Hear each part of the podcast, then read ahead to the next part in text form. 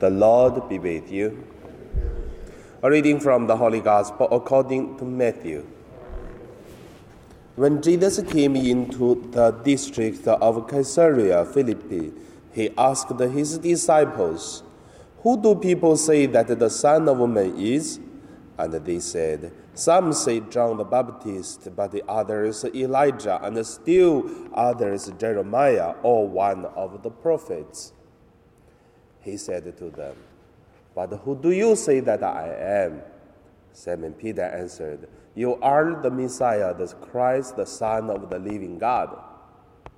And Jesus answered him, Blessed are you, Simon, son of Jonah, for flesh and blood has not revealed this to you, but my Father in heaven.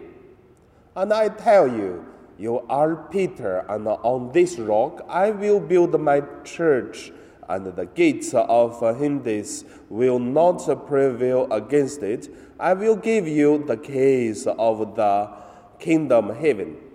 And whatever you bind on earth will be bound in heaven, and whatever you loose on earth will be loosed in heaven.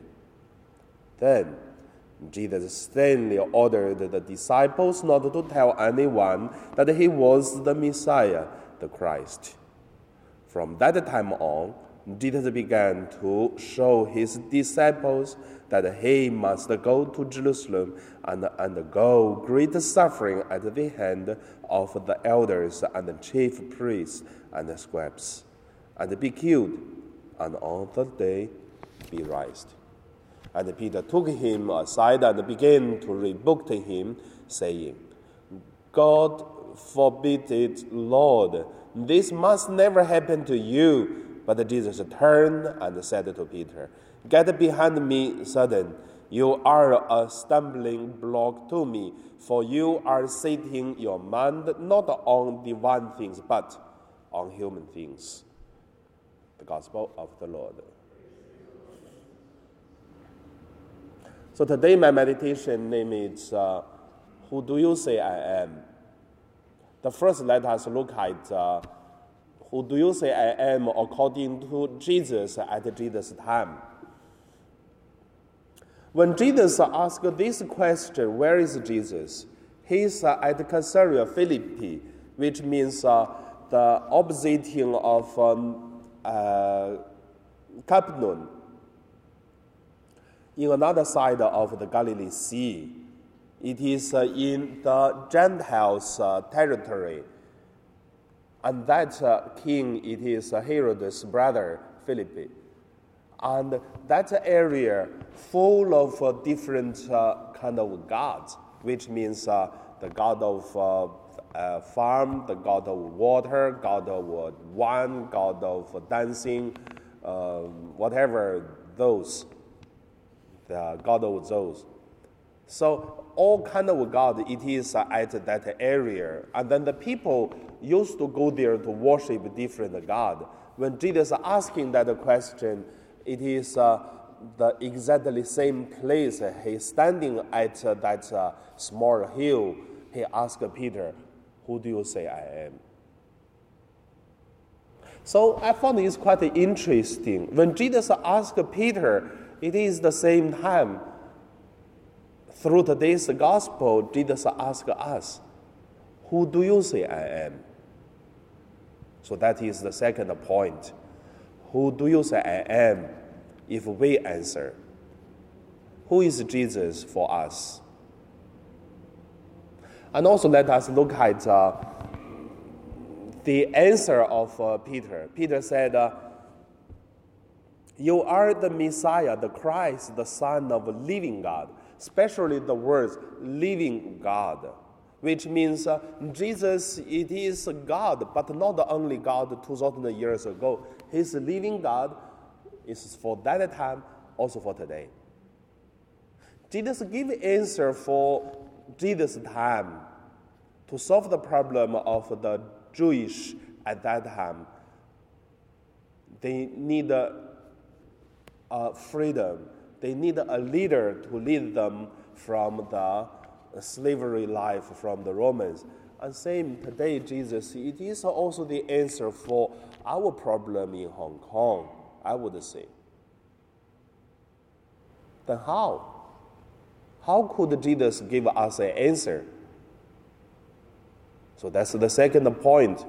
End of my question. How?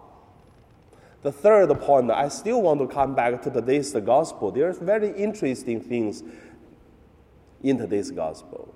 First, about uh, rock. Jesus said, On this rock I build my church. So, rock, it is something solid, standing there for whatever the things happen. And Jesus gave another parable in another time. He said, If a person who build a house not on the sands, but on the, on the rock, on the rock, he built the, the house so that the house will be solid, will be standing there. So the church, the same. Church has a lot of a lot of wisdom. Same time, church has a lot of problems, and the church also have a lot of challenges, and church also have a lot of repentance. So that's the church, and that's also human life. For the human always do mistake, and the human always renew, and also human is always uh, repent and go further and make holiness.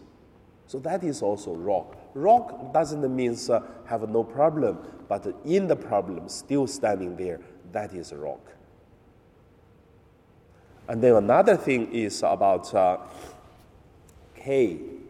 Jesus said, to Peter. He said, I will give you the keys of the kingdom of heaven, and whatever you bind on earth will be bound in heaven, and whatever you loose on earth will be loosed in heaven. So many times we feel suffer not because we cannot uh, face it, it is because we have no way to solve the problem. We don't know how. We lose the faith and lose the hope. But if we have a key, and then we open the door, even their difficulty, we know how to fight, how to live, how to change. We just take a process to do it. And then a key is quite important. So, I believe Jesus is that key for the problems. And the living God means uh, this key open the door of hope a door of a new gate to go to a place which is God help us to solve the problem 2000 years ago and today the same. And also at the end, I'd here to say, Jesus said,